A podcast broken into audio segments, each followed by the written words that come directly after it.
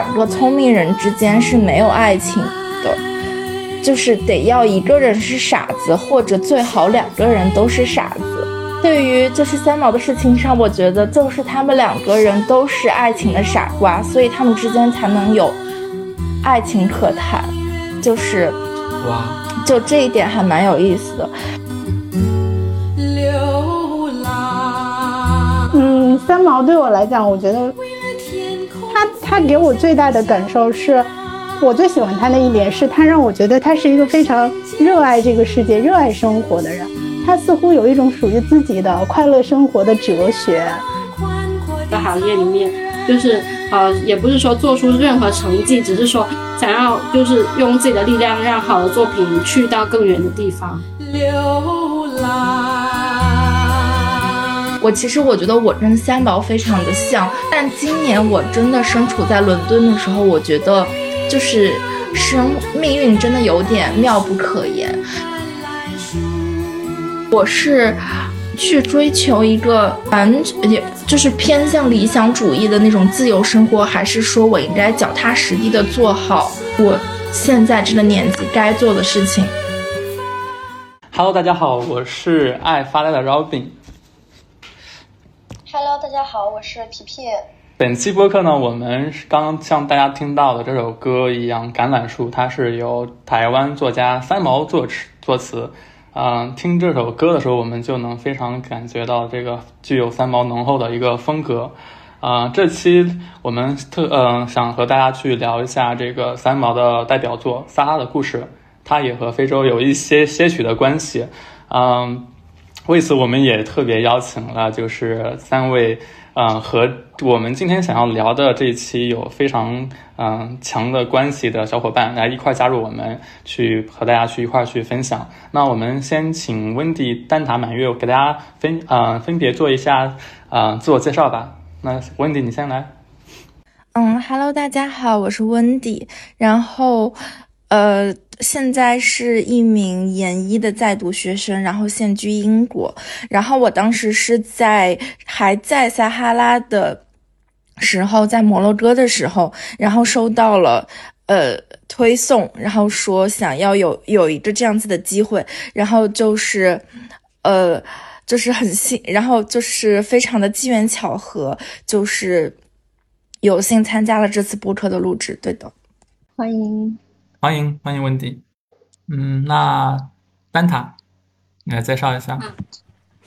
大家好，我是蛋挞西瓜，也可以叫我蛋挞。然后我是呃，因为 这段时间比较就在小红书比较活跃，然后就认识了呃我们的这个播客的，就是管理小红书的人，也就是我们的 Robin 老师。然后然后后来就接受了。接受了邀邀请，说要不要来试一下录一期跟就是呃非洲的文学作品有关的播客，所以我就我就来了。我是一个伊人，然后现在在呃图书出版公司工作，然后刚刚入职，嗯，然后就正在努力中，是这样。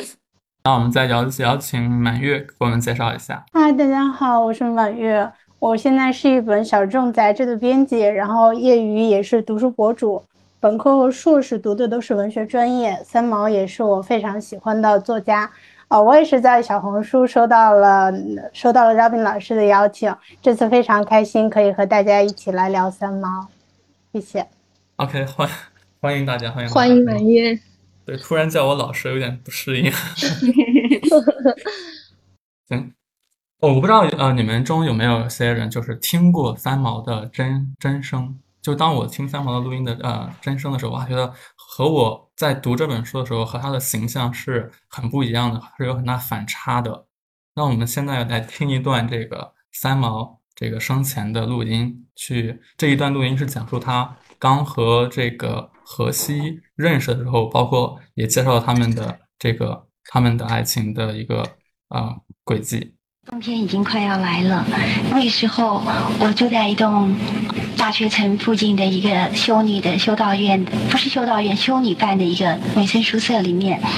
在那个地方呢，我已经认识了一个男孩子，他的名字叫做 Jose Maria，那么中文我就把它改成叫做荷西。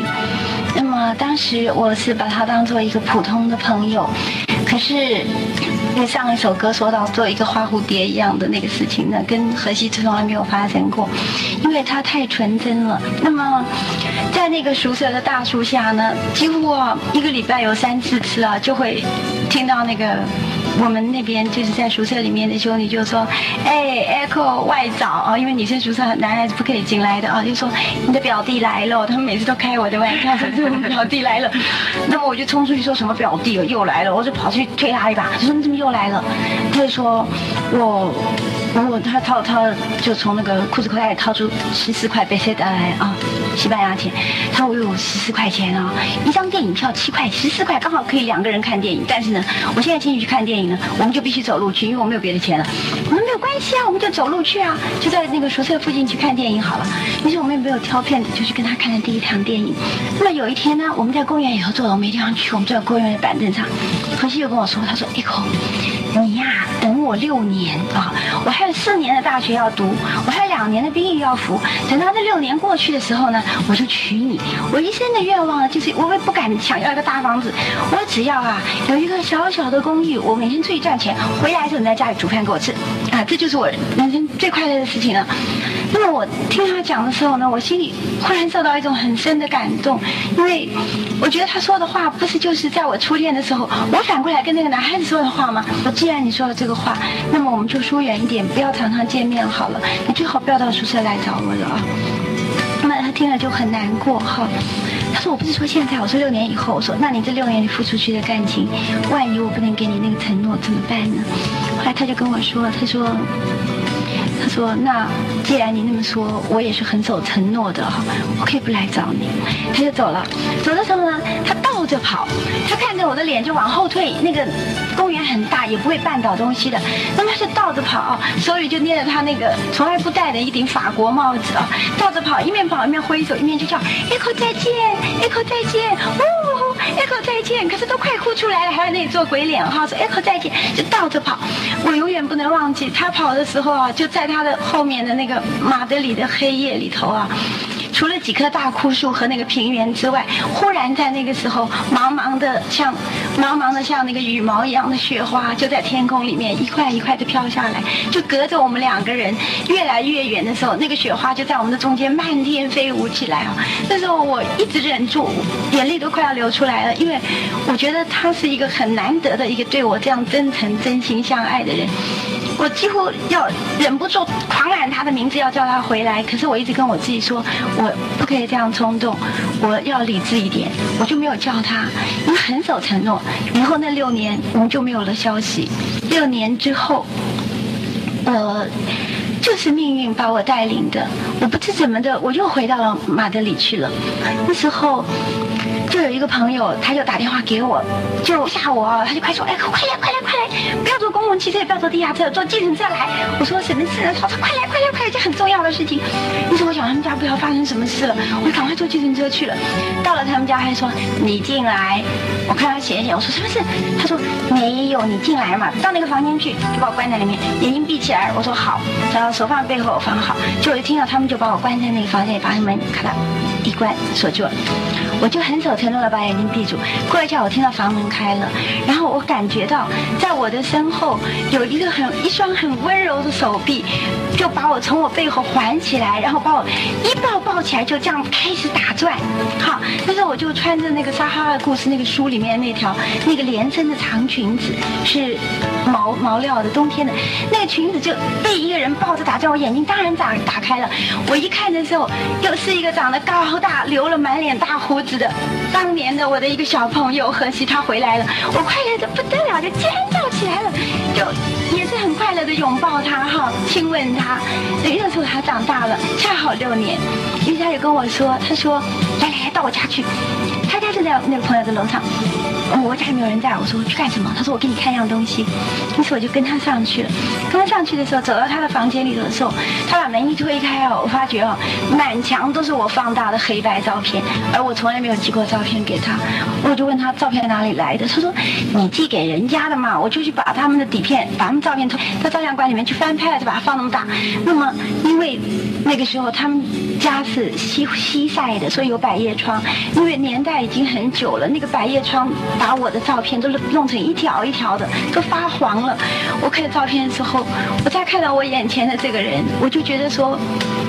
我还要谁呢？我这一生，嗯，我根本没有考虑到他比我小，他比我大，这不是一个问题了，在我们之间。所以那个时候，我很不是很冲动的，我非常理智的就问他说：“何西，六年以前你说你最大愿望就是要娶我，现在。”如果我跟你说我要嫁给你，是不是太晚了？他说天哪，他说一点也不晚，他就快乐的不得了，他还流下了眼泪。那么我们可以说是没有恋爱，我们就决定结婚了。一结婚我们就就，后来我们就去了沙漠，我们在沙漠里头结的婚。那么就是今生。是我的初恋，今世是我的婚姻。那么荷西和我都是很老派的，就是说结了婚就是结了婚，先生就是先生，太太就是太太。那么其实我们的爱情是婚后才慢慢的开始。那么一年一年又一年，我觉得我虽然住在沙漠里，在他的身边，为什么我眼前看到的都是繁花似锦？那么我的歌词里面就有这样的句子说：花又开了。花开成海，海又升起，让水淹没啊！为什么看到那个沙漠里面有这样蔚蓝的海水啊？有这样的花？因为就是他在我的身边，所以那个时候呢，我就觉得说他是我生生世世的夫妻，以前的一切感情的纠缠、枝枝节节都不算了，我就变成这样纯洁的一个人，就是他的太太，这么纯洁的一个女人，就跟住了他。但那个时候呢，因为他做的工作很有危险性的，危险性。很高，所以我就一直跟他说：“我说你需要两个守望的天使，大概上帝已经派给。” OK，我们就先听到这里吧。对，就是大家在听这段录音的时候，就是你们在读这本书的时候，他三毛的形象和在你和你们听完录音之后有没有什么样的这个反差？包括就是，嗯，在你们现在现在可能呃大家的年轻人中，三毛是一个什么样的一个形象呀？嗯，我刚听的时候就想到之前在看这本书的时候的一个句子，他说：“星期五是我最盼望的日子，因为荷西会回家来，住到星期天晚上再去。就是他，他是会觉得跟荷西的时光是每一分每秒都很甜蜜，然后荷西又就是刚刚呈现在录音里的状态，就是一个。” 年轻小伙，非常的呃俏皮，然后又很呃有活力，然后他对爱的一个赤诚，就是很让人感染嘛。然后呃，这个录音里面三毛他真实的声音会给我的感觉，嗯，挺不一样，因为在呃可能看照片的时候会觉得是那种嗯比较。呃，充满呃野性，然后就是很浓烈的感情的长发飘飘的那样子的一种，就可能声音甚至有点沙哑的那那一种呃大女性，就但是她的声音非常的，就是甚至有点可以说是可爱。我觉得可爱这个词有点轻，但是但是但是我我我真的有点想这么去形容形容这个，对，形容对我，我觉得就是“可爱”这个词说的就很好，因为我觉得就听她的声音，其实会觉得她就是一个十八岁的少女，然后就是还在一个对爱情、对生活，然后就充满了期待、充满了幻想的那种阶段。就你听她声音后，完全感觉不到她其实是一个非常有生活。经验，然后有特别特别多的，呃，离经叛道的一些经历的女女生就很神奇。嗯，我确实也觉得她的声音就是跟她的经历会让大家觉得好像是反差很大。她声音听起来就是一个甜妹，是的，确实就可以看得看得出来，就是流浪以及撒撒哈拉的这种生活，可能对他造成了一定的容貌上的 摧残。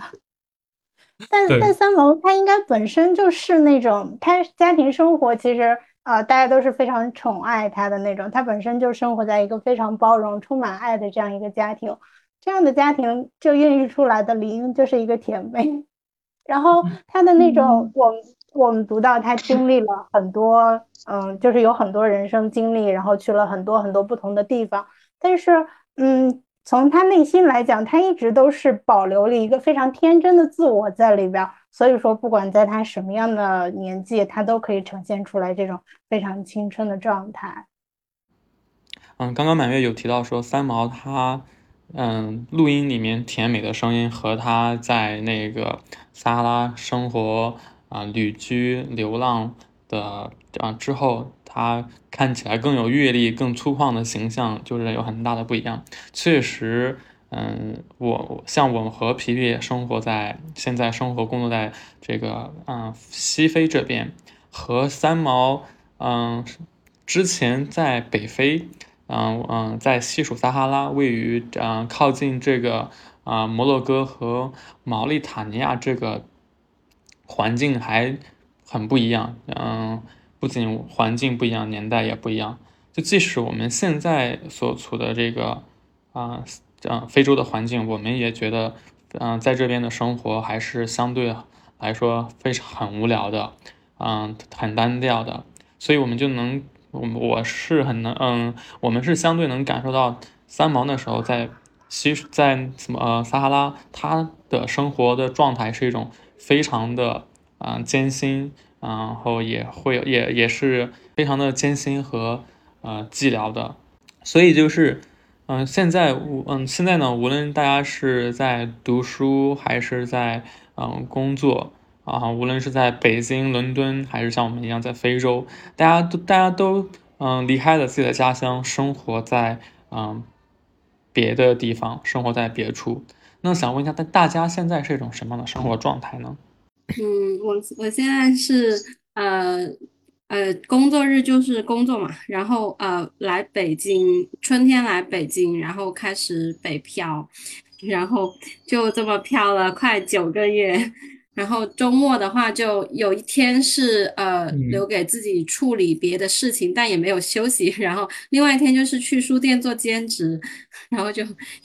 就是一直在忙，一直在忙，好像没有停过。就是那个齿轮就一直一直一直一直在转，但是会有一种盼头的感觉。就是每一个机会，我觉得北京是一个很很包容、有很多元的城市，就是它会给你带来很多机遇，只要你努力，就会被看到。然后。我每一个机会都不想错过，然后我就会想要抓住，抓住的时候就就会很累，但是就甚至是呃，就是最最高记录是一个月发烧了三次，但是我会觉得嗯无所谓，我可以，我可以的，然后然后就是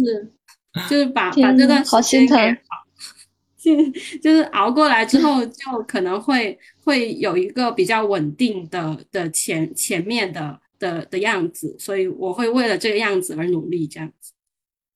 嗯，天呐，我一因为我一直觉得学文学或者从事文学工作是一种诗和远方，没想到也要这么拼，也要一个月发烧三次。可能是之前憋的，就是没没有没有休息嘛，然后就。就一直憋着，一直憋着，然后实习也很少，就是呃两段实习有呃人文社那段是没有请过假的，就是 所以所以就就是生病了就没关系啊，我可以贴着退热贴去上班。嗯，天呐，保持诗和远方是一件很辛苦的事情。那温迪其实很想问一下，就是你在。这个包括你现在在在读书，就你像你之前可能在很多国家生活过，对于这种在不同地方生活的的呃这个嗯感受，或者说哪嗯你的这个呃体验是一个什么样的？它是一种很辛苦的吗？还是说呃我跟你去到自己想去的地方是很开心的？嗯对。啊，对，然后我先简单介绍一下我最近的状态，就是，呃，因为我现在在就读研一，然后，嗯，我之前本科是在美国读了四年，然后，但是研究生我想就是体验一下不同的，嗯，教育体系。所以我就在研究生的项目上面选了一个，呃，一年英国，一年美国的双学位。所以，嗯，这样，嗯，所以今年也是我第一年到欧洲来去读书。然后我觉得自己其实是一个，呃，完全进入到新的环境的调整，就从，呃，生活上面，然后。呃，学习学习习惯上，到适应整个新的城市、新的交通体系呀，然后什么，就其实还嗯蛮神奇的。然后现在就是一个差不多，呃，因为交了很多很好的新朋友，一个比较稳定幸福的状态。正好也年末了嘛。然后刚刚 Rubin 提到，我之前是有在。嗯，一些国不同的国家就有过旅居啊，或者短暂生活过，或者说学习的经历。然后我会觉得，嗯，我会觉得我自己本身就是一个爱动不爱静的人，就是反而我小的时候其实是一个特别。安静的人，对的，所以我其实很小的时候在读书方面就吃的很好，就是，嗯，在小的时候没有那么多机会出去看的时候，呃，读了非常非常多的书，然后我也是通过这些书，这些作不同国家作者他的一些，嗯，他们营造的世界去感受，就是去，嗯，在我的脑海当中有着想象的世界。然后，但是长大了之后，就是还蛮幸运，就是父母给了我就是能出门去真正探索的机会嘛。然后我会觉得，嗯，两方面，一方面在不停的怯媚，一方面在不停的又让我燃起对这个世界、对生活的就是热情。嗯，我觉得，例如倩妹，我觉得当时我去到撒哈拉沙漠的时候，就是小的时候读书的时候，我会觉得，就是，嗯，完美的，嗯，爱情故事。我会看到三，嗯，三毛写他如何就是自己动手把他们的家打造成就是很幸福的一个小天地，然后我会觉得。真的很好，就是那种自己动手去打造自己的小窝的感觉。但是当我真正进到撒哈拉沙漠，进到北非那种生活状。生活状看亲眼看到他们的生活状态的时候，我我觉得是有一点打破我当时的一些美好幻想的，就是会更更加的落到实处，就说其实没有那么多，就是三毛能写的那么的让人觉得向往，是因为他本身是一个很浪漫的人，他对于他自己的生活是有很大的爱的，这种爱他会去。遮掩其实生活本质上很粗糙、很疲惫、很琐碎的那一面，我觉得这就是跟可能我旅居的状态一样，就是可能每天能看到，有的时候看到不同国家的美景的时候，会觉得真的就是会忘记所有的烦恼，会觉得就是这个世界还有这样子的景象，会让我觉得非常的呃。神奇，但是有一方面就是对于呃日常生活的一些疲惫和对旅游上面的疲惫，就是因为会一直嗯在处在一个对处在一个漂泊的状态，就是一个出走和一个回到的状态。其实我觉得对我的精神状态还是会有一些疲惫的。然后对的，然后嗯，但是我觉得读书对我来说是一个。随时随地充能的一个事情，阅读对我来说，嗯，然后就是无论是在出去旅游的车上，或者说回到家再去翻开书再去读，我觉得都是一个，就是呃，你用眼睛，你用身体去经历了，但是你又回到了最初的、最通用的用文字去记录、去表达的世界，就就是这样一个循环，对我来说是一个。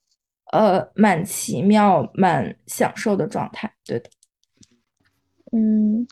那那其实我我很想知道，就是温迪你在撒哈拉大概待了多久呀？然后就是你眼中的撒哈拉是怎么样子的呀？啊，我当时整个摩洛哥之行，因为是 reading week，就是放假，其实是要读书的那一周，然后偷偷跑出去玩了，所以其实就待了一周，然后撒哈拉就待了两三天这样子。嗯，但是我觉得我眼中的撒哈拉，因为我们一开始是先骑骆驼，骑了呃一个半小时，将近两个小时，然后。进到那个沙漠里面，说实话，一开始我我想象当中的这个过程是就是非常浪漫的，然后 但是那个骆驼一起来的时候真的很高，我还正好骑了最高的那个骆驼，然后我觉得我整个人被抬起来了，然后，但是就是而且非常的颠，就是腿大腿根会非常的疼，但是我是然后我旁边。就是我们一起出去玩的小朋友就都在尖叫那种，然后男生也在叫，然后我就觉得当时觉得特别有意思，然后但是其实也就适应了十几分钟，就是当真正开始那个呃骆驼队开始一个挨着一个走进沙漠的时候，就是你看周围的景色，其实就是都是黄沙，全是沙漠，就是可能会有点重复，但是你就会觉得。非常的壮观，然后就会短，就会真的会忘记，就是你其实是骑在骆驼上面，就会不停的往，就是，然后我当时就是还有戴耳机，就是放了，呃，放了一首那个，嗯，呃，蛙池的情诗，呃，情歌，对这首歌，然后就是。听就西班牙是一首西班牙语的歌，然后就在看着周围的景色，就觉得真的特别特别的美。然后呃，在途中的时候，我们车队有一个呃瑞典的小一对情侣，然后那个他的男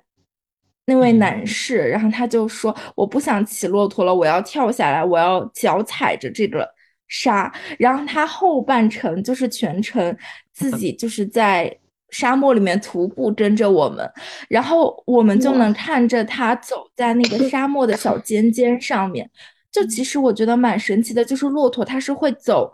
嗯，就是那种小山沙丘的最顶端，就是你感觉它稍微偏一点，你就能摔下去的那种。然后对，然后后来我也要求，就是跟我们的领队说说，我不想骑了，我就想走。然后就是就。当你的脚踩踩在那个沙漠上的时候，你会觉得真的还是，嗯，就是很神奇的感觉，就是你会感觉那一刻你真的还蛮，就是短暂的获得了完全的自由那种感觉。然后我们晚上在沙漠是住的那种帐篷，然后有篝火晚会，就是大家围坐在一起，然后他们就是嗯烧了那种就是呃。篝火烧对，有有了篝火，然后他们就是打了当地的那种乐器，就是它的那个皮应该是用牛皮做的那种鼓，然后，然后对，然后他们就是打。在一开始就是单纯的用琴，当地的琴和当地的鼓去奏节奏。然后我们同行的也有一个，就是那种叔叔阿姨的中国中国旅行团。然后那个阿姨突然就唱起了中国的山歌，然后当地的人就立马就能接上，用那个鼓就是去跟阿姨去合奏那个节奏，然后抬头就能看到满天的星星。对，就是超级棒。然后露营的那边还设立了就是秋千，然后晚上的时候就躺在秋千上，然后抬头看有月亮的时候看月亮，有星星的时候看星星。然后，呃，然后晚上的时候，因为我是戴耳塞睡觉了，所以其实我睡得还是蛮香的。但是我同行的小朋友他说他一晚上没睡，因为他一直能听到骆驼在我们就是帐篷的隔壁，然后在喘气。然后就是在叫的声音，他说他觉得特别特别的害怕，然后，对，然后就其实还就是对我来说就是，嗯，当然也有很艰苦的一面，就是你的头发里面全是沙子，就是完全没有办法洗干净。然后沙漠里面没有热水，我们去的时候刚好没有热水，然后呃，然后没有网络，然后吃的东西也就是卫生可能没有那么的好，对的。但是，嗯。但是我还是觉得，就是我这是以一个旅游的心态去的。但如果让我在那儿去居住一段时间，我觉得就是完全另外的事情。对的。温迪，你们有吃有吃了烤骆驼肉吗？没有，我们就吃了，就是当地的那种锅，然后呃。一般般了，然后因为我在，因为就是 Robin 知道我在摩洛哥还有肠，就突犯肠胃炎嘛，对的，然后被狠狠折磨了，所以我觉得三毛能做出这个选择，就即使是有心爱的人的陪伴，我觉得，我觉得他真的是把就是自己的热爱和自由，我觉得是放在了生活之前的那种。比较好的生活条件之前，但我有一点其实特别想要聊，嗯，好奇的就是，你像比如说我们我们在某个地方生活，或者说我们像刚像温迪一样在某个地方旅居，嗯，就是我们一般会怎么，嗯，像三毛，他是用文字的形式去记录他的生活，嗯，可能写作也是他在这个呃，就是孤独的或者说。艰苦的这个撒哈拉生活里面，一个非常好的这个调味剂也好，或者说就他的非常大的一个主要任务也好。然后我很很好奇，就是在呃，就是温啊那个蛋挞和满月，你们作为文学上的从从业者也好，或者说在对文学有很大的热爱也好，就是在你们比如说在你们的那个在其他地方生活过程中，你们会怎么样去嗯？利用你们的这个文学爱好，或者说你们所从事的文学专业和你们的生活更好的去嗯贴合一贴合，就是在其他地方，对，首先可能也是会读一些这些地方的书吧，比如说呃要去什么地方旅行，或者说要来北京生活呀，之前也会。就是会先刻意做一做功课，读一些这些地方的，比如说历史啊，然后包括呃文学啊这些地方的作家写的这些嗯这些书，然后看一看这种纪录片，有一个最开始的了解。然后当你来了这个地方生活的话，嗯，我觉得生活里的文学，或者说文学其实就是生活的一部分吧。嗯嗯，就是文学其实跟生活没有离的没有离那么远。那你平时在听别人讲一个故事，他可能也就会在某一篇变成文学。是会觉得，如果你想认识这样一个地方，然后读一本关于这个地方的书，或者说这个地方的人写的，你比如说老舍写的《北平》，你从他的书里面读到的。这是跟你看到的，就是那些表面的东西是不一样的。你从他的书里读到他对北京城，比如说对北京城、对北京的秋天、对五四大街的这种描写的时候，你可以从他书里感受到他的那种感情。然后当你在看那个地方的时候，你突然就理解了他的那种感情，可以移情过来，你就对这个地方有了一种，嗯，怎么说，就是重逢的那种相重逢的相知的那种。那种理解被与被理解的感觉，而不是仅仅是而不仅仅是初见的那种经验，那是一种非常嗯非常神奇吧。你既和这个城市交流了，同时你又和那个作家共鸣了，那是很不一样的感觉。哇哇，有学习到，有学好美好。哎，那我觉得满燕说的好好，但是 如果是我的话，其实我还是会像。大家一样啦，就是呃，打开小红书，打开打开大众点评。然后看一下攻略啊，去哪里？然后，但是我觉得文学，嗯，跟生活之间的关系，就像刚马月说，他们是分不开的嘛。然后除了呃，我我不是会呃，像满月一样，在文学作品中，呃，就是先去了解一个地方的那个类型。我是会呃搜当地的书店，然后看一下当地有没有什么文化活动，然后我直接去参与，然后以这样子的形式来了解就现。现在的那里，然后，呃，其实文学作品中的当地，我觉得它会有一种，嗯，可能大家会觉得是更诗意的，然后更精炼的，呃，是提纯了的生活。但其实我觉得，呃，就生活日常它的本身它是各式各样的。然后，呃，除了书，我们还有电影、有音乐、有很好的画，然后这些都是，呃，就是他们在散发一种讯息，就告诉你我我们的生活的样子的。的一种途径，所以我觉得，嗯，就是文学和生活，就你只要参与进去了，你就能够融进去，然后你你的你的人生的日常就是文学本身。嗯，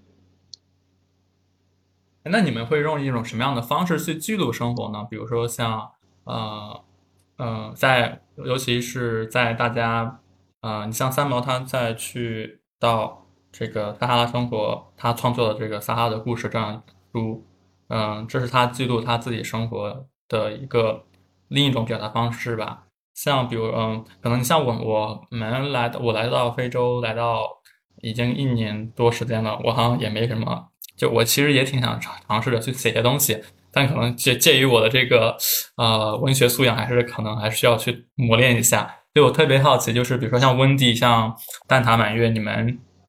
在你们无论是像温迪一样在去在世界不同地方漂流的过程中，还是像满月蛋挞，你们在北京上北京杭州生活，然后同时也从事文学方面的啊工作。对于你们来说的话，你们会用一种什么样的方式去记录自己的生活，去表达自己的这个生活？对，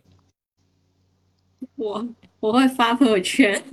然。然后就是就是把朋友圈当做是一个日记本。就是我可能呃不会写日记，但是因为朋友圈它就可以带图和文字啊，那你就以以这样子的形式，然后它有时间嘛，那你就可以知道呃就检索回去你你那年的那个夏天，你你正在 你正在做什么，然后我觉得这个是一个就是特别特别好的一个事情，所以我很喜很珍惜我的朋友圈，然后同时因为现在也也有在玩小红书，所以呃呃我觉得就。就是刚刚上一个问题，就是我们文学嘛，就是呃，可能跟生活之间的联系的话，就是你你在读什么书，其实是根据你当下的状态去决定。可能你很悲伤。那你就会想要被被疗愈，就嗯不仅仅是治愈了，就被疗愈。然后在在这样的一个基础上，你可能就会想要嗯去看一些，譬如就是戴壳的《牡蛎是大人的心脏》那种，呃，能够能够给你温暖。然后大家都在负重前行，但是啊，有人会跟你说阿朱阿兔，你不要悲伤什么的这样子。所以我我会觉得说，呃，就是书籍也能够给我们力量的同时，就是呃，如果能够通过社交平台。来，呃，把你的当下获得的力量，呃，给传播出去的话，也是一种，嗯，就是呃，相得益彰的事情。嗯，哎，嗯，我日常的时候也会发朋友圈，也是作为记录的一种，但就是我是我不是那种随时随地在发，我基本我之前有两到三年的时间是每天早上都会发一个日签，然后基本上包括一个日历。然后以及自己今天或者说昨天下午晚上拍的照片，然后还有今天吃的早饭，然后在上面每一每一张照片我都会给他有一段说明，然后作为自己生活的一个记录。因为之前在上学嘛，时间比较多，我基本上是每天都发，坚持了有两到三年，然后后来就开始工作了，工作了之后真的没有空每天都发。然后我就从今年开始，就每个月都会给自己写一个本月的一个小结。日平时的时候还是会拍一些很多照片，然后等每个月的时候，把这些照片从从头就是浏览一下，然后嗯记录一些日常，然后在里面推荐一些书籍，嗯，然后更新一些自己的情感状况之类的。就是我有很多自己的比较好的朋友，他们会看我每个月的总结。这样的话，就是我们平时可能联系的不多，但是也会有大家一直陪伴在彼此身边的这种感觉。我从今年今年年初二月份开始写的，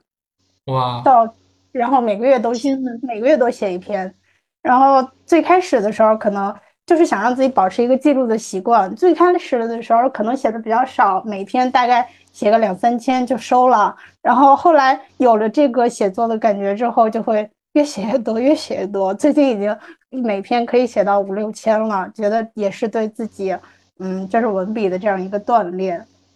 哇，还有刚刚满月，你好棒啊！对，说提醒到我，就是你会把自己的东西写写出来，自己的感受，自己的这个这个月这周的经经过。啊，然后你写出来之后，你会分享给周围的好朋友，让他们去读，让他们知道，OK，可能即使我们不联系，OK，你也知道我现在在做什么，我在关心什么，我在喜欢或不喜欢什么。我觉得这是一个特别好的一个联系的方式，哎，对，学到了，嗯，下次下次记得分享给我们看看。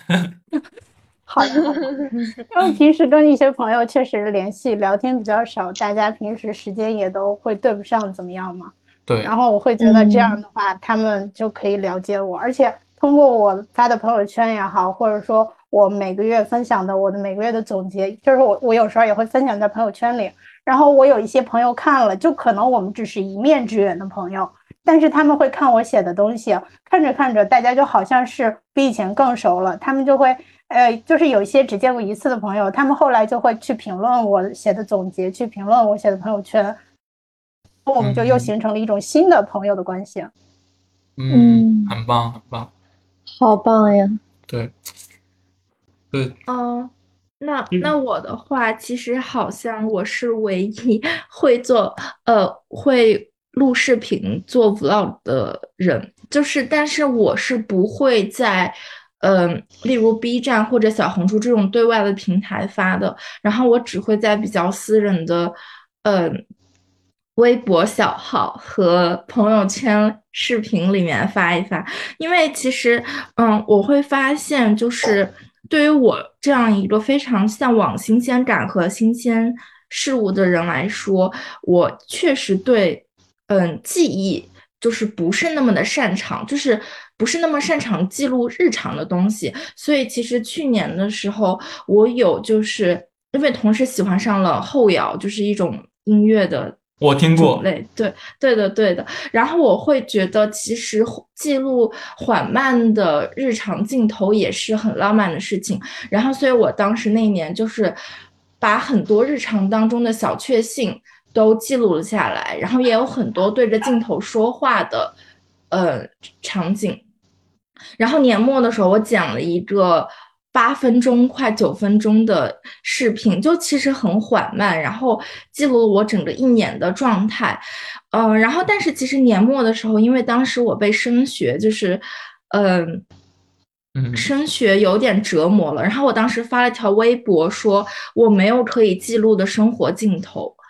然后但是当我我当时是很沮丧的，但是当我现在就是。苦出来了，就是熬出熬过之后再回头看，我会觉得其实这这句话对也不对，就是没有必要说生活都是要那种可以录下来的美好的镜头，其实就是一些很糟糕的情绪、很糟糕的嗯状态，也是那种经历，也是成长的一部分嘛。所以我今年反而没有。放我就反而放弃了，就是录视频的这一个选记录生活的选择。然后我现在嗯会用的状态就是我去买了一个速写本，然后嗯我会就是如果这个场景我觉得很有意思，很给我很大的幸福感，然后我会用最简单、最真实的那种。简笔画或者速写画的形式把它记录下来，然后我现在已经积累了快半个本子，就是可能就是不同的天，可能例如跟朋友在酒吧喝酒，或者是嗯在朋友家就是晚上嗯就是闺蜜茶话会，或者说就是在海边日落的一个场景，我就是会用非常简单的画把它画下来，然后会写上日期，然后就是。这对我来说，就是可能我会觉得记录，嗯，就像张张蛋挞和满月他们选择用文字记录一样，就是回到最原始的方式，就是文字啊，然后笔和纸这些东西，就是还蛮能带给大家小确幸。对的，嗯嗯，对我有去，刚刚那个温迪说他做那个年度的 vlog，我有有幸去看过一次。对，啊、这个整个节奏我真的就刚刚也应该那个 BGM 是用了后摇的音乐，就整个节奏感非常空旷，然后也呃稍微虽然有有一丝丝的孤独和那个呃不确定或者说那种感觉在，但我觉得非常喜欢这种风格。对，但是这种很好的表达方式。哎，那皮俊，对，皮俊，你在这个嗯、呃安哥拉你是怎么去去记录自己的生活的？我的话，嗯，其实我最开始我好像每周都会发一次朋友圈嘛，但是后来就是就是可能因为我是打工人吧，我就觉得可能不配拥有自己的朋友圈，然后可能嗯，就是可能不能太多的去分享自己的工作和生活吧，然后然后因为我本身发朋友圈，我也不想屏蔽大家，我就想我发什么，我希望所有人都可以看到。嗯。但是后来就是可能因为工作的一些原因吧，然后我就放弃了我的朋友圈，然后后来我就有写日记，就是我就想用，因为我本身是学葡萄牙语的嘛，我就想用葡语写日记，顺便可以锻炼一下我自己的葡语能力嘛。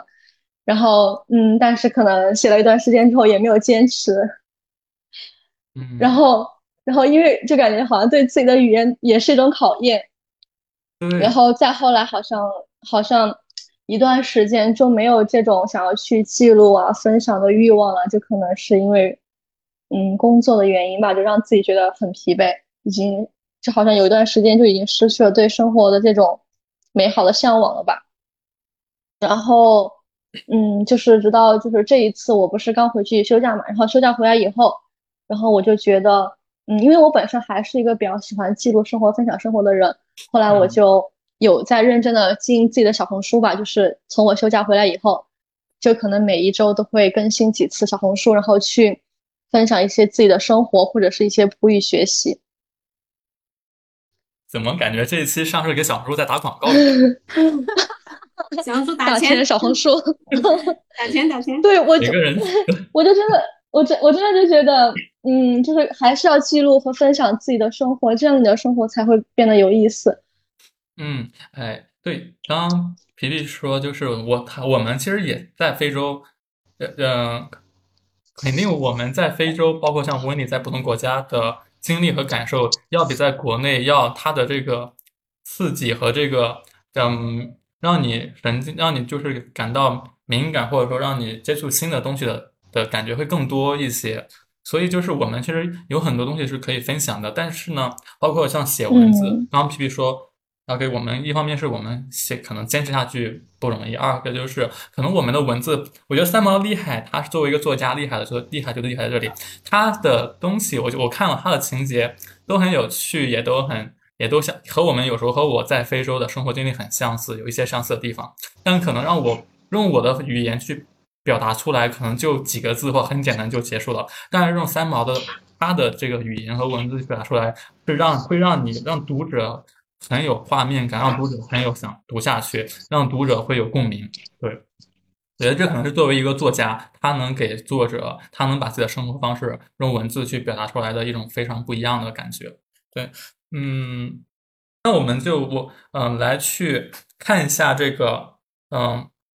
撒哈拉故事》这本书中的一些情节，我们可以简单简单给大家去分享一下各自的。或者说印象最深的选段，或者说，呃，让自己感触最深，或者说自己最触发最多的一个选段。我先 开始读我自己的一个触发最深的选段吧。对我这个选段可能是也是和我在非洲的生活经历比较有一些贴合的。这本书里面其实他提到的关于真正的呃我们眼中的非洲西非，就是嗯、那个。黑非洲，嗯、是在雅卢呀雅奴这一这一篇这个里面有提到，然后我把我喜欢的选段可以给大家读一下，然后来分享一下我自己的这个感受。OK，嗯，是雅奴的一个片段，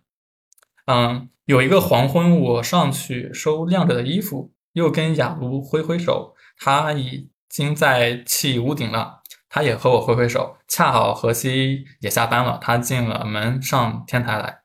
雅卢放下了工具，走过来。那天没有风沙，我们的电线上停了一串小鸟。我指着鸟叫雅卢看，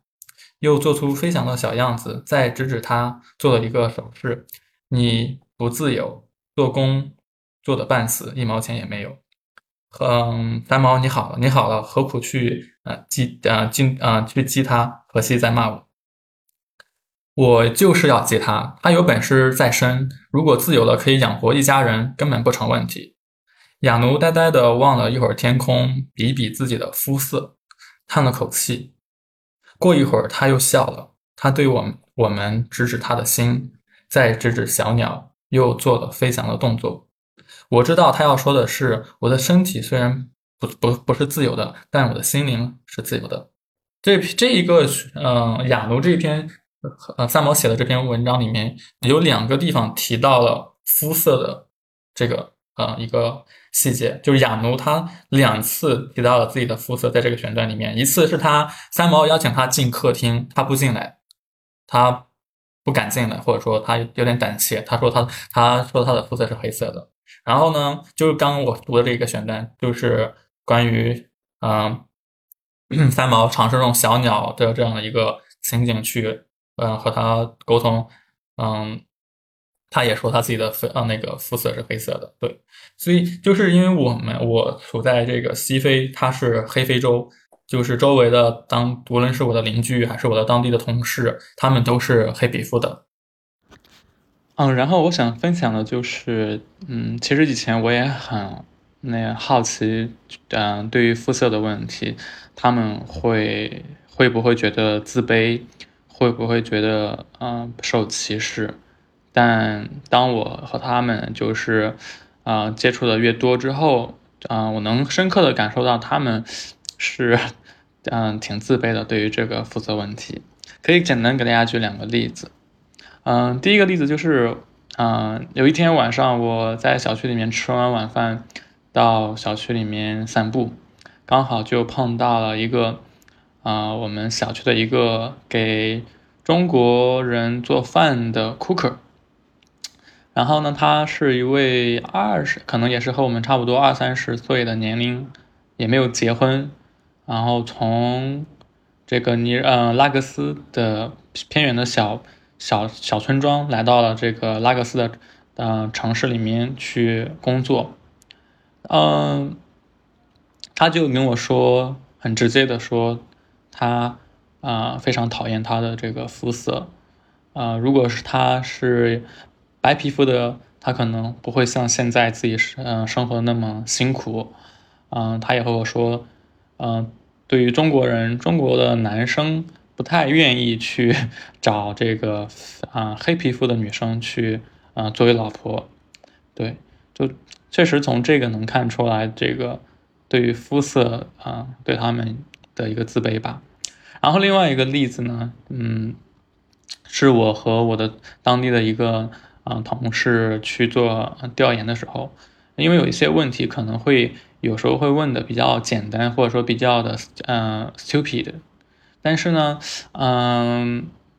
但我的同事呢都会让我来问，他说就是如果是我以一个白那个白皮肤的这种嗯。角色一个外国人的身份去问他们当地的啊比较有钱的人的话，是他他们当地人是很愿意和我们聊的。但是如果是他去和当地人有到到当地的有钱人去聊的话，相对来说就会那个效果会差一些。但我觉得对于三毛在这在这个这篇选段里面他的啊行为，他和。他对于黑人的态度，包括他和黑人的相处，都是嗯，挺值得我们，我挺值得我们在非洲的人去学习的。对，因为他没有用一种高高在上的啊的一个气势，用一种用一个朋友的一个啊身份去和他们像将心比心的去嗯是沟通，然后也去帮助他们，甚至帮他们想要去重获自由。对，你们有没有就是比较自己最印象很深的选段去，嗯，去分享的？我我我有想分享，但是我没有就是 Robin 分享的那么那么有高度，没有没有。我感觉你已经上升上升到了一个就是比较社会层面，然后我我可能讲的面比较窄。没关系。我想分享的那段是呃荷西和三毛之间的关系的一一段。呃，原文是这样子的：荷西有一个很大的优点，任何三毛所做的事情，在别人看来也许是疯狂的行为，在他看来却是理所当然的，所以跟他在一起也是很愉快的事。呃，还有一个段落就是漫天的黄沙，无边而庞大的星天空下，只有我们两个渺小的身影在走着，四周寂寥的很。沙漠在这个时候真是美丽极了。就是呃，步行去小镇结婚的时候，三毛的一个感想，以及三毛对于呃荷西他的一个看法，就是跟他在一起是很愉快的一件事情。嗯。我我会想到，就是呃，因为我还是 母胎单身嘛，但是我会想到说，嗯，如果是呃别人问呃我，或者是说我听别人问别人，啊，你对你的另外一半，或者是说你对你未来的陪伴在你身边的人，你有什么呃想法吗？你会有什么标准吗？甚至是这样子去问他，然后有些人可能会给出很明确的啊，我希望他的眼睛大，我希望他呃开朗活泼，我希望他阳光帅气。我希望他怎么怎么样，怎么怎么，但其实呃，落实到就是呃，就是具体，我觉得嗯，其实没有任何理由，只是因为他是他，所以你你就你就喜欢上了，然后有有可能是一见钟情，也有可能是日久生情，但是你喜欢上了之后就没有任何理由，就会把所有的标准按照他的来来去定，就是他的他的所有就是你的你的一切的标准。我觉得这个的话，呃，我我读到的时候会会有有这样子的一个想法，就其实呃，我们喜欢一个人就是喜欢他这个人的本身，而不是喜欢我们的标准。然后呃，如果是呃，因为我我现在有一些恋爱脑，但但是但是我朋友会劝我不要不要内耗，然后要去找，就是他们会说呃，如果是男生喜欢你，他们自己就在就是呃在闷的男生，他们都会。呃，就是主动的去对你好，然后让你知道啊，我是喜欢你的。然后，如果你的表白是获得认可的话，那应该就是被表白，然后告诉你说我也喜欢你，我们交往吧，而不是说做一些另外的一些举动，譬如说啊，告诉别人啊那个女生喜欢我，或者是说呃，就是呃你不要喜欢我，我不喜欢你，但是我们可以疯狂的暧昧，就不是不是这样子。我会觉得。说三毛和荷西的关系是，就像刚刚我们听录音，他们就是彼此一个，呃，我选择了你，你也选择我，非常坚定。然后，呃，这一路虽然很漫长，但是他们也没有说对彼此有过一丝的怀疑。然后，这是一件非常幸运，而且非常，我甚至觉得是很伟大的一件事情。对，我读他们的这个爱情的时候，也有这种感觉，就是他们的爱情很。很纯粹，很单纯，很像虽然虽然对于对于对于现在来说的话，有点理想主义，有点那种浪漫主义的感觉。嗯，他们不需要说像刚刚蛋塔说的，不需要考虑对方很多条件。OK，你多大年龄？你有没有房？有没有车？你的你在什么单位工作？你什么等等之类的，会考虑衡量那么多。而且就是我们看到。对，我们可以聊一下这个爱情的这方面。对，讲爱情突然沉默了，笑死。嗯，哎，其实我我觉得刚刚就爱情话题，我好像没有什么可以嗯去说的，因为我是我在这方面我还是一个比较悲观的人，然后。嗯，当然，我我相信，就是很美好的爱情是就是一定存在的。然后，其实我很喜欢最近听到的一句话，叫“嗯，两个聪明人之间是没有爱情的，就是得要一个人是傻子，或者最好两个人都是傻子。”然后我觉得，嗯，在这一篇，在对于就是三毛的事情上，我觉得就是他们两个人都是爱情的傻瓜，所以他们之间才能有爱情可谈，就是哇，就这一点还蛮有意思的。然后。其实对，然后其实我要分享的就是这一段，其实不是他对于三毛对于撒哈拉的体验，或者说爱情什么的，反而是嗯待续，就是嗯这本书的序言是三毛的妈妈给三毛的一封信，然后就是我我就非我其实嗯小的时候我完全没有。看过这一段，就我一般都直接跳过书的序言，直接进入第一段第一部分的。然后，但是长大了之后，我最近再重翻回去看，反而反而我觉得最打动我的是他的序言，就是他有写到说，嗯。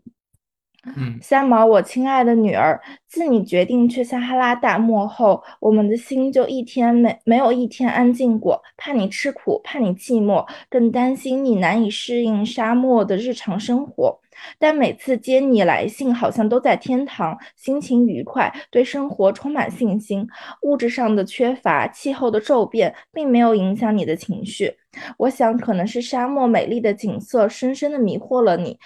嗯。夕阳中的蜃楼，一望无际的黄沙，一向是你所你你所神往的。一旦投入其中，谁能体会？谁能领略？嗯，所以这次你去撒哈拉，我和你父亲都没有阻止。明知道这是何等崎岖艰苦的道路，但是为了你的志趣和新生活的尝试，我们忍住了眼泪，答应下来。孩子，你可知道父母的心里是如何的矛盾，如何的心酸？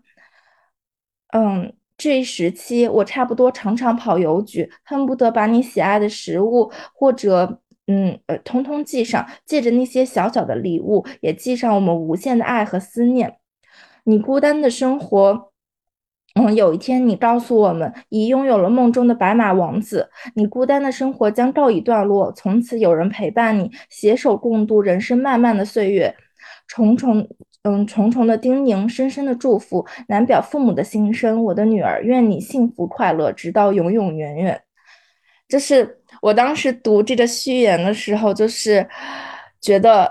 就非常深受感动，因为就是其实刚刚也有说到，就是我们一开始在听就是三毛的那那个心声，他的声音的时候，就是大家也有说到他特听上去特别的。童真特别像少女，然后也有说这是因为他的家，他从他的原生家庭其实收获了非常非常多的爱，所以他其实一直都是一个长大的小孩儿那种就可以很任性的生活的那种感觉。然后其实也这段序言也印证了，就是他能就是对这个世界有那么多的热情，就是那么积极的去拥抱生活，就是因为他。从他的原生家庭，他收获了非常，嗯，非常非常多的爱，非常的正能、正向的能量，所以他才能这么的相信，就是他能拥有非常美好，他能遇见美好的事物，他能相信爱情。嗯，对的，对，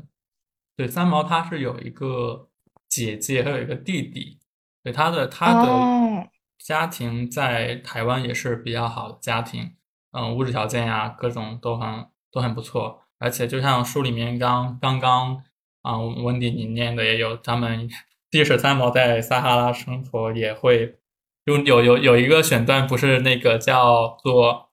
什么中国城中国开中国饭店是吧？对这个哦，对对的，他就他妈妈他父母就给他寄了很多中国的美食粉粉丝呀，嗯牛肉呀等等很多，对就。能看出，包括钱呀，嗯嗯，他刚来这边的时候，三毛就存了很大一笔钱，就是他爸妈给的。对，就是确实能看出，嗯，在这样的一个很早的环境下的生长的，嗯，在这样的一个家庭中，家有爱的家庭里面生长，他会让他会更天真，更去自由的去追求他想要的东西。嗯，那我来分享一下。好的，实在是有点太爱了。如如果需要我接，可以 Q 我一下。首先，我我先想说一下刚才就是 Robin 说的那个肤色的问题，就是在嗯，提到非洲，其实我觉得这是一个很难让人觉得很难绕开的问题。但是在读三毛的《撒哈拉的故事》这本书的话，嗯，你就会觉得他好像在他的眼中并不存在这样一个问题。即使他去的他去的那个地方，我觉得相对来讲是一个比较落后的，然后大家属于不同的种族，然后语言也不通。但是三毛对当地的人的态度是十分尊重的，然后他觉得大家都是平等的，并且是十分友好的。这是。他就是这体现着他对他对人，包括对自然，对于整个世界的一种非常深沉的爱在里边。然后他在《悬壶济世》里边写自己会给当地人治病，对，虽然这个 真的不提倡，但是 确实是解决了当地人的一些一些问题，而且治病的场面，然后包括人身上生病的时候，身上皮肤上出现的一些。呃，一些状况可能会相对来讲不是那么好，不是那么好。但是三毛从来都没有觉得怎么样，他都是非常积极的去给人家解决这些问题。然后还有，尤其是那些生了病也不愿意去医院诊疗的女性，她也愿意积极的给人家看。当然，希望她看的都对吧？而且她愿意把自己的东西都借给她的邻居，即使有时候不还，她也就是默默的生点气而已。我也经历过这种。但我们的邻居都还是还给我了。三毛，他他的他应该是非常清醒的，可以认识到这里存在着很多这种就是与现代文明会有一些冲突的这种现象，尤其是那个非洲的小女孩出嫁的时候，三毛当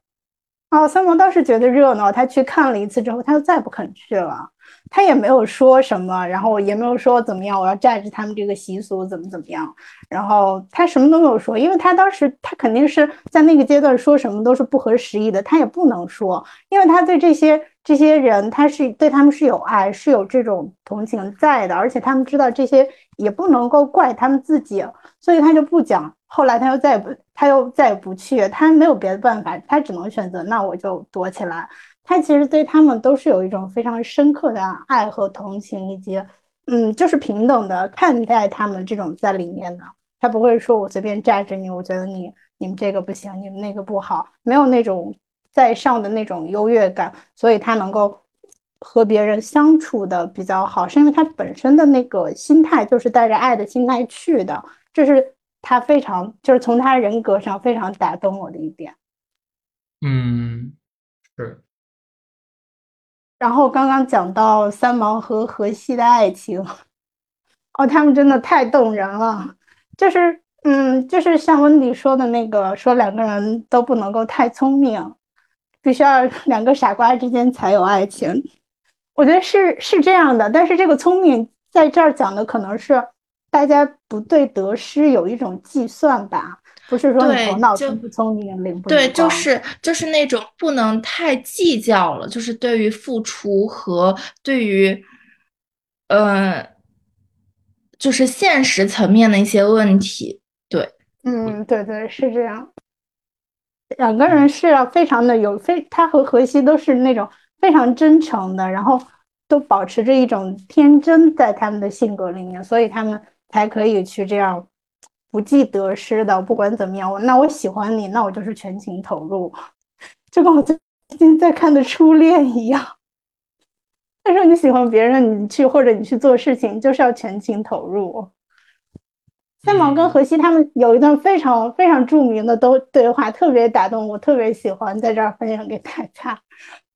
好哎，结婚前三毛是结婚前三毛和荷西的谈话，然后三毛写说。大胡子问过我一句很奇怪的话，他说：“你要一个赚多少钱的丈夫？”我说：“看得不顺眼的话，千万富翁也不嫁；看得中意，亿万富翁也嫁。”何西就说：“说来说去，你还是想嫁有钱的。也有例外的时候。”何西问：“如果跟我呢？”三毛说：“那只要吃得饱的钱也就行了。”他想了一下，又问：“你吃的多吗？” 三毛非常小心的回答：“他说不多不多，以后还可以少吃一点。”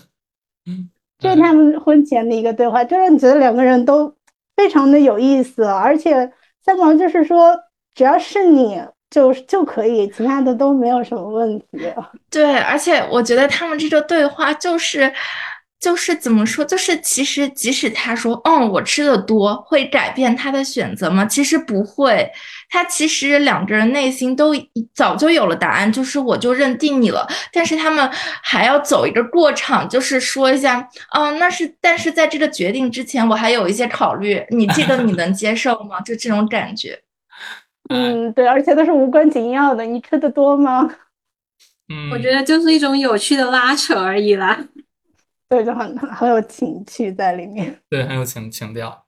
嗯，觉得我。刚我们聊了很多三毛的三毛，我觉得现在三毛在我脑海里面的这个人格形象越来越丰富。嗯嗯，三毛，我最令我最令我佩服、最令我觉得值得学习的一点，就是他非常他对自己的认识非常清晰，他他很很清楚自己想要什么，想要做的事情是什么。嗯，无论是对于爱情也好，还是对于呃旅居也好，还是对于他的写作也好。因为你比如说，他决定去这个撒哈拉沙漠，他他明他非常清楚的知道，他去了之后，他去了之后，他作为一个浪浪子，他会让他的父母多么的担心，嗯，受怕。他也很清楚的知道，撒哈拉的生活是是一种什么样的生活，多么艰辛。包括对于爱情的，对于爱情，他当时我记得，他也就是刚开始的时候，他就会直接告诉何西说：“我们不但国国籍不同，个性也不同，就是以后的婚后生活可能会经常吵架。”对他对于这些他都很清楚，他那他是一个非常明白的人，就知道自己想要什么。我觉得这一点是我非常清醒的恋爱脑，对，非常 佩服的，因为。可能对于我来话，我们可能都是二十多岁的年轻人，但是呢，我们对于当下的我们这代人，可能我不知道我自己想要什么，我不知道大家是不是有这种感觉，不知道你们会想要什么，或者说对会对于自己的某种事业、爱情、嗯兴趣等等很笃定，嗯，但对于我来说的话，我我缺少这种 OK 对于某种事情的笃定，OK 我要就 OK 就是它了，或者说我一定要坚持做下去。所以你们大家可以聊一聊，聊一聊，就是从三毛身上，你们最觉得最值得你们学习的一点，包括你们在当下我们这个二十多岁的年龄年龄段里面，你们觉得你们清楚自己想要什么吗？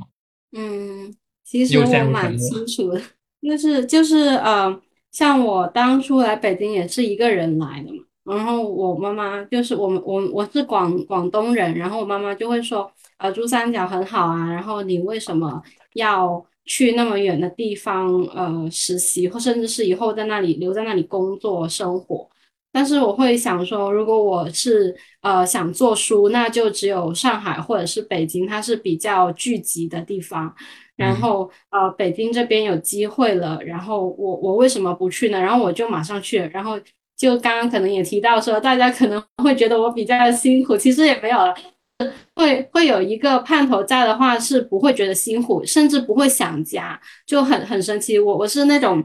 啊，离家只要就是几百几百公里都会觉得啊很想家，然后呃上大学时候也是经常回家，周末也回家。就几百公里都回，然后高铁票两百多都回一趟，就单程啊。然后我妈都觉得不可思议，你你是真的就是一个人生活不了吗？但是我来了北京之后，就除了必要的答辩回了一次之外，我我没有回过家，也没有就是跟妈妈说我我很想你呀，我很想家的一切呀。然后北京我很我觉得很孤单呀，就是呃这种感觉，呃他他他不是说从来没有出现，但没有很强烈的让我甚至想说我明天就。啊，买机票，然后东西全部寄顺丰，然后我就回家去，并没有这种出现，所以我对就是自己要做出这个事情很笃定，就说我想要在这个行业里面，就是呃，也不是说做出任何成绩，只是说想要就是用自己的力量让好的作品去到更远的地方。很棒哎，蛋蛋，恭喜你找到自己喜欢做的事情。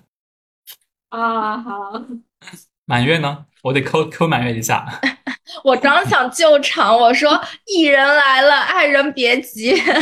没事，那满月先说吧。对对对对。好的，好的。满月说你们得抠我还行。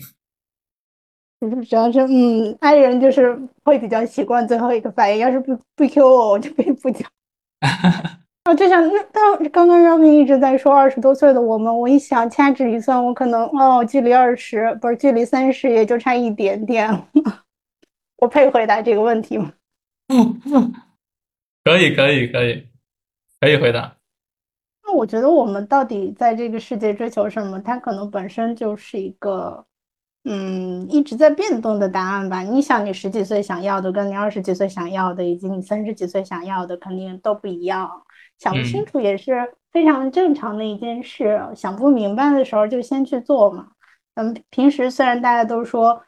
知易行难，但其实我觉得应该是反过来，是行易知难。你可能很多事情想想不明白，想不清楚。那在你现在这个就是还。算是黄金时期，那就先去做嘛。现在当下你面前面对着什么样的事情，先把这些事情做到最好。你有一个自己突然觉得哎非常不错的点子想要实现的时候，那就先去把这件事情做了。可能有时候人生就是这样一步一步积累起来的。你做了一点，做了一点，又做了一点，然后某一天你可能就突然就顿悟了，知道我究竟到底想要什么了。想不明白，我觉得可以，可以不想，也没有什么太大关系。你只要做下去，慢慢就会想明白的。嗯，这首先对 Robin 的一个回应。好的，学到了。然后，嗯，三毛对我来讲，我觉得他他给我最大的感受是，我最喜欢他的一点是他让我觉得他是一个非常热爱这个世界、热爱生活的人。他似乎有一种属于自己的快乐生活的哲学，就是。而且不是那种我们觉得好像怎么样，是那种想一出有想一出是一出的快乐。那今天我想去那个去撒哈拉，然后我就去了。明天我觉得，哎，我的房间应该放一个什么样的装饰，我就出去捡一个。他就而且他还会，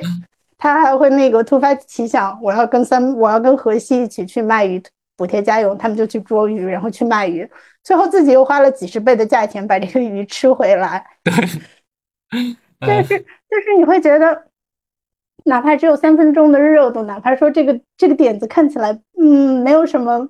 没有什么，没有什么道理，你也可以先去先去做一下，先去实施一下，就像是玩游戏一样，不要太，嗯，不要太看重得失，不要再想以后后果不好怎么怎么怎么怎么样，就是在自己能承担的这个范围之内，努力的去尝试一些新鲜的事情，去实现一些自己脑脑袋里的一些想法。然后在这个里面，把人生过得更加有意思，是非常是让我觉得让让我非常喜欢的，就觉得三毛有一个非常有趣的灵魂，然后天天搞一些没有什么用但是很好玩的事情，我觉得这也是大家非常喜欢他的一点吧。读了这个，我就会觉得这么有意思的人，有谁会不喜欢他呢？三毛也在自己的作品里边讲说：“他说我知道自己在世界上的时间过一天就短一天，我一定要享受人生。他就是他，可能就是按照这种就是这样指导他去的，想做什么就去做什么，并且都是那种非常非常快乐的。你去做了这件事情，然后去发现从这件事情里边得到了什么，而不是你预想我做这件事情会得到什么，最后得到了吗？得到了我就开心，得不到我就不开心。”那种没有什么意思了，就是没有什么功利性的去生活，带着一种乐观的态度，这个是他非常激励我的一点。当然，他要有这种想一出就是试一出，然后试一出就做一出的这种行动力，也在也是需要他本身有非常大能量的。三毛恰好就有这种能量，然后也是让我非常羡慕的一点。嗯嗯。那那一人来说一下吧。艺人来了，嗯，就是虽虽然我的 MBTI 是 ENTJ，就是一个蛮可怕的指挥家，就是可能大家印象当中领导和一些比较比较刻薄的人，就是有一点，这都是 ENTJ。但是其实我反而是不会给我的人生设限，或者是。呃，有一个比较具体的计划，因为我好像是就是大家里面年龄最小的，就是还在读书嘛，然后所以我觉得其实呃，但是因为我实习过很多次，然后我会觉得就就是会经常在自由和。极度自由和极度不自由的情况下切换，然后我也不会说就是给自己想说啊，我结束这段学习之后，我可能，呃，要去做什么什么样子的工作，会达到什么样子的一个成绩，但是我会想，我会给自己的状态进行一个期待，然后，嗯，就是我会期待说可能。我希望有一段这样子的体验，但是我不会去设定出这个体验是我在哪个年龄段做的。就是其实我当时在一开始，嗯，选大学的时候，我就有说说我选择美国，因为我待在佛罗里达嘛，就是离南美很很近。我说我选它的原因，就是因为我想在大学的四年里面把南美去体验一下南美那边的生活，然后。呃，然后我说，但是那研究生的话，我其实就想去欧洲看一看。就当时我很记得，我很随口的跟我的升学老师说的话。然后，但今年我真的身处在伦敦的时候，我觉得就是生命运真的有点妙不可言，就是它刚刚好，就是这个轨道，就是我之前想要去的这个轨道。当然，除了这个大的这种，嗯。状态还有平常小的，我其实我觉得我跟三毛非常的像，就是我是在一些状态下会有一点小，嗯，乖戾，有一点就是离经叛道，有一点小脱节的那种女生，就是我会经常想到什么，嗯，我立马就能出发那种，就是，嗯，例如在国内的时候，呃，然后，嗯，就是我看，然后我突然发现，哦，原来就是。从成都那边有，嗯，就是国际黑黑胶的唱片节，然后我可以立马就买机票，然后飞过去，然后可能待两周这样子，然后就是为了一个小的唱片节，然后或者说我在美国的时候，我看到哪里就是有一个我非常喜欢的乐队有演出，我也可以就是突然就过去，然后包括我当时去南美旅居，也是因为，嗯，就是。嗯，当时中就是升学老师就跟我说，不行，你必须得找个工作，要不然你就是申请研究生，就是会简历上就不够满。然后我说好，我找，然后我就停下了在美国玩的那个计划，然后回家就是一周，就是快速找了一个工作，然后是可以远程的，然后我立马就买了。飞南美的机票，然后我只买了单程的，我没有买回程。然后在南美的住宿，我基本上是就是隔三天重新订一次，就是我没完全对我一个人去的。然后我完全没有想过说我什么时候会，嗯，就是什么时候要回家呀什么的，就是就是走一步看一步。我也可以今天在家里面就是工作一整天，然后第二天我就报一个那种一日的当地团，然后开车三四个小时去山里面的瀑布温泉去，就是那种野生的环境去玩。所以我会觉得我嗯很难给我的未来做规划，因为我确实对于。嗯，钱和名利没有多大的期望，我觉得我也不太能达到那种高度。然后，嗯，但是我我觉得三毛对对我小的时候，包括我现在的启示，就是他让我觉得自由自在的生活在我的嗯人生解释里面，就是精神文明，就是我会希望我一直处于一种精神文明的状态下，就是能有嗯。好听的播客陪伴我，能有好看的书，嗯，然后能有让我有灵感的电影，然后和嗯平淡或者有趣的生活，就是对我来说就是已经足够了。对，精彩。好，突然沉默。嗯，感觉温迪的生活我们好羡慕。嗯，当然，就是我觉得我。二十多岁人会有的烦恼，我一个都没有少，反而可能会更纠结。就是我会有的时候会想说，我是去追求一个完，也就是偏向理想主义的那种自由生活，还是说我应该脚踏实地的做好我现在这个年纪该做的事情？对，this this is a question。是的，是的。就是我，我其实很好奇，Ruby，你在选择就是在非洲进行这个工作的时候，你会去想说自己是不是就是，嗯嗯，就是是在人生的正轨上吗？或者就是就是这个是我想目前想要的状态吗？就是你会有这样子的疑问吗？会有，我觉得，嗯，这个问题其实我可能。刚来的时候我还没想到，可能工作一年了，觉得之后这个问题会，呃，愈发的强烈。OK，这个我现在选择的来非洲工作，就刚像温迪说，是它是在一个大部分年轻人都选择的轨道上吗？然后我离开非洲之后我要做什么？包括非洲这段工作的经历，呃，我能收获什么？然后我又失去了什么？这些问题我都。做过思考过，但我觉得就是，既然我已经选择了来非洲，那我就应该珍惜在这边的时间，然后要把我能做好的事情给做好，比如说把英语学好，最起码，嗯，我之后英语可以成为我的一个，我不不能说很大的优势吧，可以成为我一个嗯交流非常方便的一个工具。另外一个就是去尽尽情的去感受去。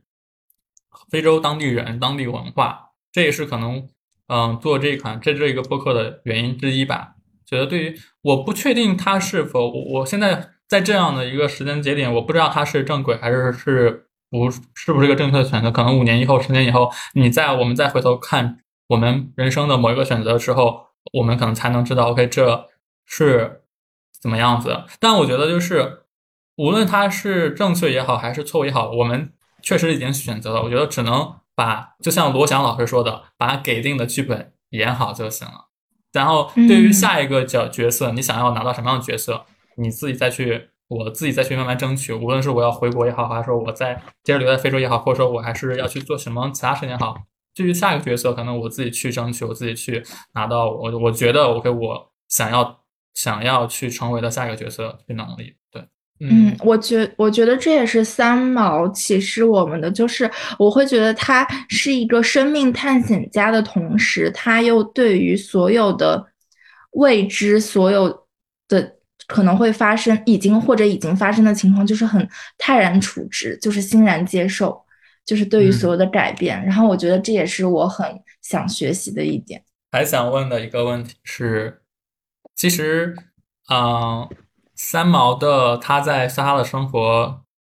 总体来说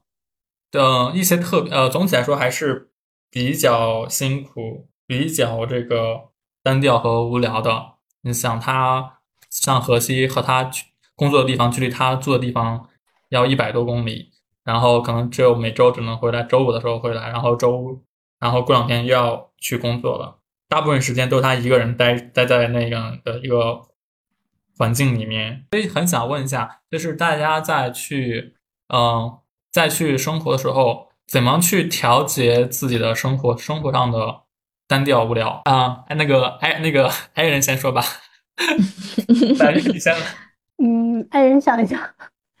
调节自己生活中的单调和无聊这个问题有点难住我，因为我平时可能，因为虽然我是一个 I 人，我日常也不止，我日常很少出去社交。然后参加活动也并不太多，但我在家自己做做饭、读读书、写写字，就不觉得无聊。对，包括我在在北京待的这几年，到现在我的朋友也是用一只手都 甚至用不了一只手就数得过来。但是你自己的话，就是你自己可以在，就是自己自己一个人在家待着，哪怕不跟朋友联系，你一个人在家也是就会觉得很开心啊，怎么？怎么怎么会无聊呢？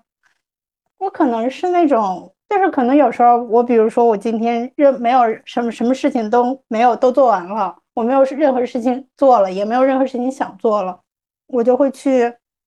我们门口的那个河边坐一会儿，就在那儿坐着。有时候在那儿坐着读读书，不得读书读累了，就在那儿坐着，什么也什么也不干，就是看人看水。看风把树叶吹落下来，然后落到那个水里，一层一层的飘过去。有时候河边河里边会有那个什么开，会有船开过来，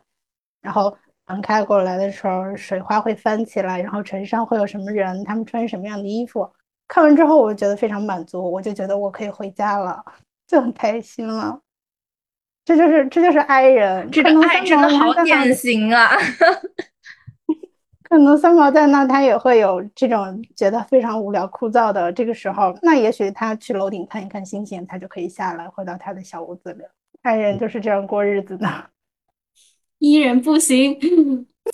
我我刚想，我刚想说什么？艺人就是靠交友和靠社交来吸取能量的，是的，吸取我们这种爱人的能量，然后爱人再把自己关在关在房间里，然后自我恢复能量。这种我特别有发言权。因为因为我刚昨天刚结束一个跟我。差不多认识了十九年的发小的旅行，然后我们俩是为了庆祝他的生日，然后去了利物浦，就是玩了一个周末嘛。然后就是我玩回来之后，然后晚上又就是下午刚下车回家，然后火刚下火车回家，然后晚上又去见了嗯一个朋友，然后一起在他家就是追动漫，然后聊天，然后又认然后又认识了一个他的新朋友，然后。就是精神神采奕奕的回到家，打算学习的时候，我看手机，发现我的爱人闺蜜给我发说，她决定接下来的一周都要待在家里面。她说她已经被吸被我吸干了，然后我就啊，我觉得啊，什么这才刚刚开始。我太懂了，我出差回来就是这种感觉。我出一次差或者有时候去见朋友，见完之后我就觉得这周我已经出门了，下周末我肯定一次门也不出。爱人关照手册就是，当你发现这个爱人有一点想走的苗头的时候，你就赶紧让他走。哦，原来是这样。是的。那我们一人会问对方：怎么？你没事吧？有有什么我可以帮你做的吗？对对对。你的爱人说：不用担心，有我在，你不会尴尬。是的，我把这场子热起来。艺人朋友会想解决我所有的困扰，然后让我留下来。而爱人想，我没有任何困扰，我只是想回家了。嗯，现在也基本到我们播客的尾声了，大家还有什么想要去分享的吗？我我想分享一段话，就是那个，嗯，呃，陈绮贞的一段话，他那个关于孤独，他他是这么说的。就是别人问他嘛，他有一本书，就是那个呃分享会的时候，别人问他说啊，陈老师你会觉得孤独吗？他说啊，当然会觉得孤独，而且也有渴望得到别人理解的时候。有时既然是这么困难，我想说的是，一个人是会被了解你的人吸引的，我是会爱上愿意了解我的人。至于在一路上你的环境里成长的过程当中，你还没有遇到一个真正了解你的人的时候。我觉得大家不要灰心，因为这个世界上有电影、有书、有音乐、有很好的画、有各式各样，这些都是这样的人，他们在散发他们觉得渴望找到伴侣的讯息。也许不见得是一个可以面对面喝茶聊天的人，告诉你我理解你，可是他们这么努力的花了这么多时间画一幅画、做一首歌、做一件衣服、做一个便当。这些东西都是渴望你去爱他们，去理解他们，去拥抱他们。当你觉得你自己很孤独、不被理解的时候，也许你可以反过来，你花心思去散发这样的讯息。我相信就会有人走过来，然后告诉你他爱你。我觉得这一段话我特别喜欢，我就记了很久。嗯，我陈绮贞也是我比较喜欢的一个台湾歌手。对，然后就是觉得，如果孤独的时候，就我们伊人的话，可能就会不断的交友。就不是有一个梗说，如果伊人约你，你拒绝了，你不要觉得伤心，因为伊人会在你拒绝之后马上去找下一个人，然后 然后就没有没有一丝感觉伤心的可能。就是，但是嗯，就我们也会觉得孤独，就是在呃，我我不能说我们就我个人的话就。就会呃，经常就如果是一件事情结束了之后，我会还沉浸在那个事事情的兴奋里面，我就会需要下一个刺激点，不然我会觉得有一种漫长的空虚。但是这个呃，就是陈绮贞这段话会让我觉得，我是不是可以静下来去做一些事情？然后呃，就是路还很长，我们可以用时间来弥补我们的就目前的空虚，来迎接。就是未来的绚烂这样子。我们本期播客会以陈绮贞的一首歌作为作为结结尾。是我想的那首吗？是我想的那首吗？A B。是旅行的意义吗？我们不要说答案。剪掉，你帮我剪掉，剪掉，剪掉。这就是这就是伊人，然后迫不及待的说出来。OK，嗯，其实录这期播客是我们，所以我觉得是我录，到是我们今年录到目前为止最有挑战的一期。我们这是我们第一次呃录一本，做呃讲一本呃聊一本书。这是我们第一次邀请那么多嘉宾和我们一块儿去聊，啊，这也是我第一次像准备考试一样去准备，啊，感感觉像刚刚开始的时候，我觉得 OK 完蛋了，这一点节奏感都没有，感觉很乱，节奏很乱，我觉得完蛋了。但后面我觉得大家都开始慢慢渐入佳境，哦，觉得非常惊喜，非常欣慰。我们，嗯，对，嗯，那我们就以。今天就以这个撒哈拉故事里面的一首呃一一段话作为今天的播客的结束了。这段话是这样说的：生命的过程，无论是阳春白雪、青菜豆腐，我都得尝尝是什么滋味，才不枉来走这么一遭。然后让非常非常感谢，嗯，温迪、蛋挞还有满月啊。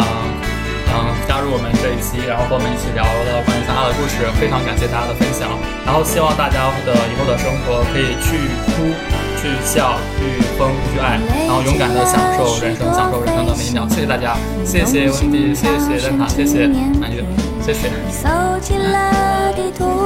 家，谢谢大家，谢谢大家，谢谢。哇，我暂我暂停了哈，录音。可以。哦，我也我也在。好的。谢谢大家，真的是。我觉得我刚我开始录的时候，我觉得可以。我觉得你慌了。不是我，感觉我的节奏感好像没找好，而且我第一次录这种出的，我感觉这东西太多了，不知道不知道从哪里来，从哪里开始的。对，我觉得，然后我刚，然后我就内心一直说，OK，要要挺住，要挺住，不能不能摆烂，然后一慢慢去调整，我就依然就那个就就随机吧，就自由发挥吧，更好一些。这有大纲，大纲有时候会限制人，我就会不知道怎么去比较平。因为那个逻辑线可能没有特别清楚，就出了问题。它点太多，嗯，但还是我觉得你你剪的时候应该也会，嗯，就是会被难。我已经有有有有感觉了，剪这一期，对，毕竟毕竟那么多期都是我剪的。最爱的缺席的 PPT 啊，最爱的缺席的 PPT 对，嗯，对，嗯，然后呢，觉得，哎，你们有国内的地址吗？或者你们地址可以发给我，我就把我们的那个帆布包可以下，应该下个月可以做好，可以发给你们。真的吗？对，好，太棒了。